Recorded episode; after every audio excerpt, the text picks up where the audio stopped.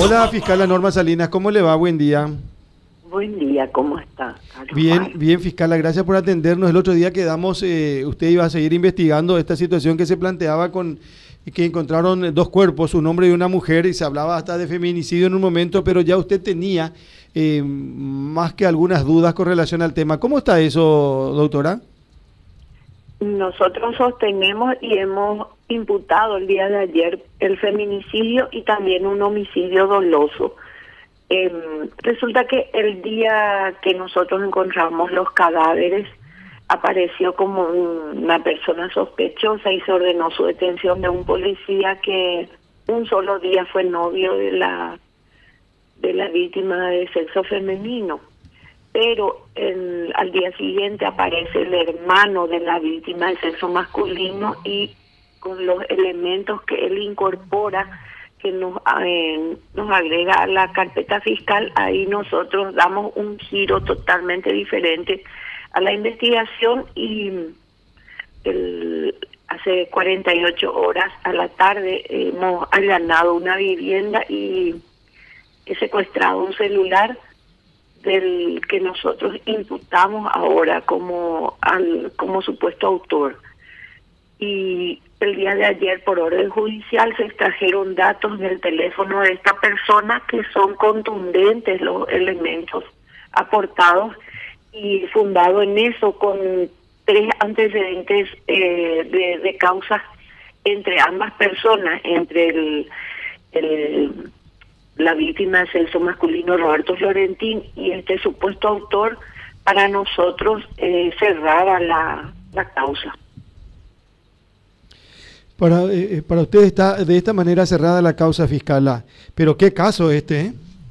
Sí, sí. Eh, resulta que era un, un, triángulo amoroso, ¿verdad? Y eh, tenemos muchísima evidencia. Imagínense que son 10 páginas de una información solo preliminar, solo preliminar. Nos falta muchísimo eh, extraer datos todavía, pero lo, lo que de, primera ya nos entregó eh, investigación de delito, que fue el subjefe el que realizó la, la pericia, la extracción de datos, son contundentes. Eh, habían habían diálogos, habían conversaciones, eh, mensajes de audios reenviados, reenviados, y era un, era era una cuestión de días nada más, porque el hermano de la víctima, el, de Roberto Florentín, nos nos trajo una evidencia que él compró un arma para matarle a Valerio,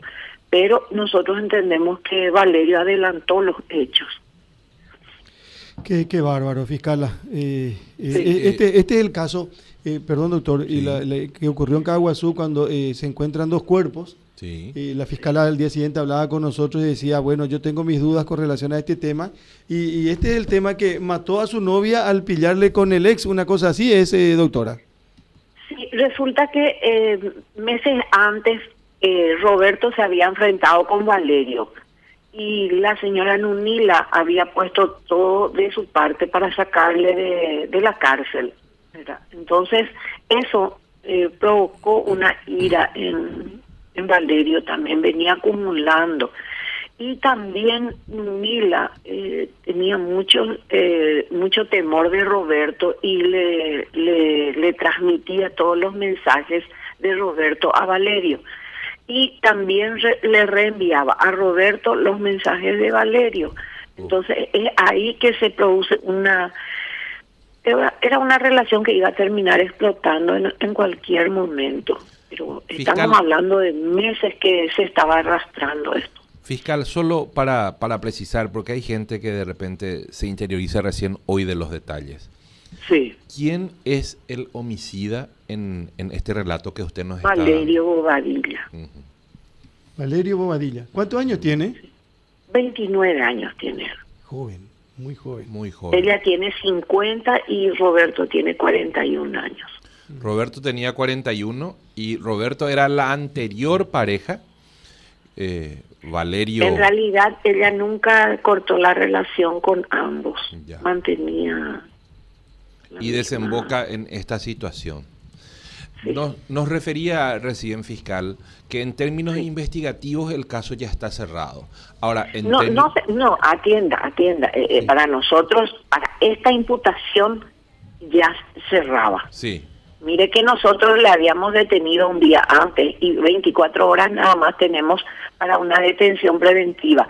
Nosotros prácticamente 15 minutos antes de cumplirse las 24 horas alzamos la imputación porque la orden judicial salió a las 11 de la mañana y se tenía que hacer el trabajo de la de las descargas de audio vía judicial porque el artículo 36 a nosotros nos nos veda cualquier tipo de, violación de eso y combina una nulidad si no lo hacemos. Gracias a Dios los abogados de la defensa colaboraron porque si ellos también obstruían, nosotros teníamos que haberle liberado a, eh, esa persona. Por eso, por eso le decía, en términos investigativos, o si queremos llamarle básicamente en términos de la investigación policial, el caso está cerrado en cuanto a los móviles y los responsables. Ahora, en términos criminológicos judiciales o criminológicos fiscales, ¿cuánto tiempo llevaría presentar la acusación fiscal?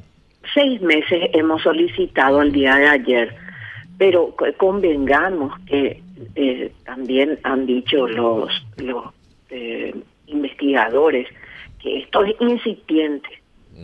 Eh, a raíz de que podemos desgrabar más conversaciones porque existen cinco teléfonos y solo uno, que es el de Valerio, fue el que se hizo preliminarmente un informe.